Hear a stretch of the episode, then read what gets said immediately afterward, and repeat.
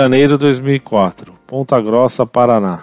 Caros irmãos da Associação Monfora, a paz de Cristo. Eu tenho 18 anos e sou católico. Tenho três anos de caminhada na pastoral da juventude da minha paróquia. Também já frequentei as reuniões da Sociedade de São Vicente de Paulo, Vicentinos, e da Legião de Maria, as quais tive que abandonar por questão de horários que a universidade agora exige de mim. Ultimamente comecei a participar da renovação carismática católica. O ponto que eu gostaria de tocar é o seguinte: o rock é usado por bandas satanistas? Sem dúvida. Aquela história das vacas que escutaram rock, creio também que seja verdadeira. Não por ser o rock em si demoníaco, mas por ser agitado.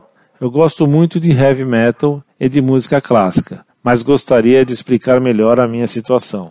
Algum tempo atrás eu participei do Hello de Maringá, no qual a banda The Flanders se apresentou. O estilo que eles adotam é um punk hardcore, mas com as letras voltadas para Deus. Assim como existem vários outros grupos, como Eterna, Rosa de Sharon, Cálice Sagrado, Yahvé e muitos outros, todos católicos tocando rock a serviço de Deus. Para nós, tanto bandas como ouvintes, o rock não passa de uma ferramenta para Deus.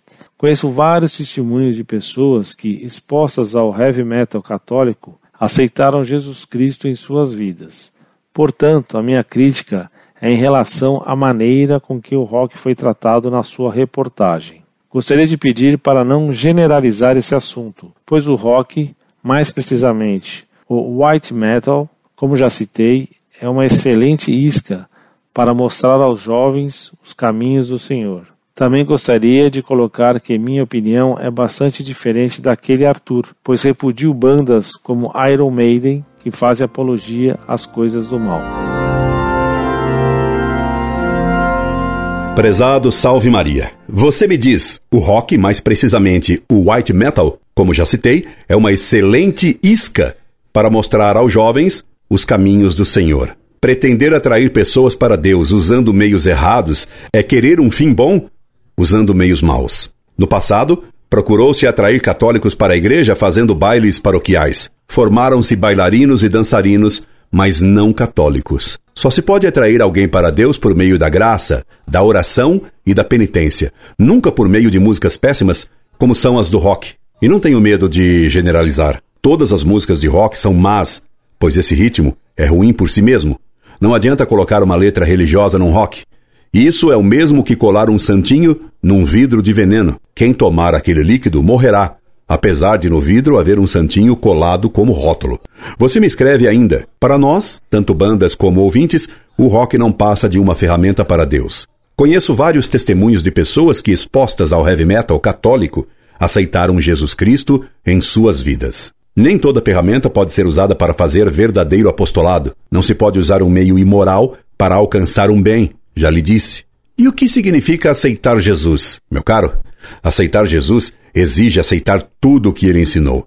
E ele disse que quem quisesse segui-lo deveria negar-se a si mesmo, tomar a sua cruz e segui-lo. Você pretende seguir Cristo tomando não a cruz, mas sim uma guitarra. Quer seguir a Cristo não negando a si mesmo, mas defendendo com sofismas baratos até o seu mau gosto musical e seu apego a uma coisa má. Meu caro, você não está seguindo a Nosso Senhor e também não aceitou a Cristo de verdade. Recomendo-lhe que leia o livro A Alma de Todo Apostolado, de Don Chattard, para compreender como se faz apostolado e o que o torna realmente eficaz. Sobretudo, recomendo-lhe que não repita slogans vazios como esse de aceitar a Jesus, que muita gente repete hoje, mesmo vivendo muitas vezes em pecado.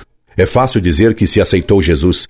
Difícil é aceitar a sua lei. Já ouvi jovens dizerem isso enquanto frequentavam grupos católicos, nos quais vivem com amantes. Aceitando a Jesus, para estes, poder-se-ia dizer: Ai de vós que chamais o doce de amargo e o amargo de doce. Ai de vós que chamais o mal de bem e o bem de mal. Como prova do seu erro, lhe dou a própria canção que você me envia para justificar a adesão a um falso rock cristão.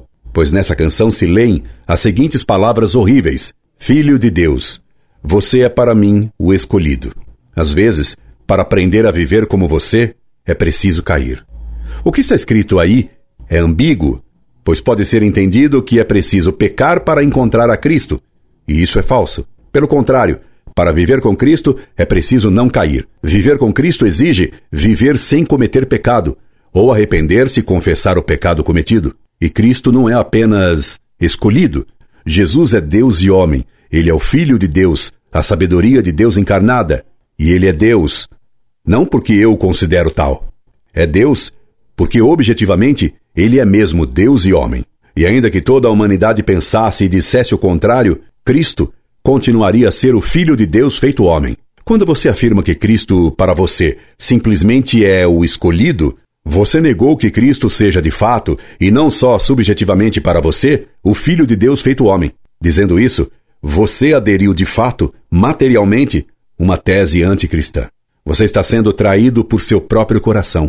Lamento muitíssimo sua situação, como lamento suas palavras tão equivocadas e tão erradas. Você é mais uma vítima da falta de ensinamento da doutrina católica em que tantos jovens hoje são deixados desgraçadamente. Incorde Jesus Semper, Orlando Fedeli.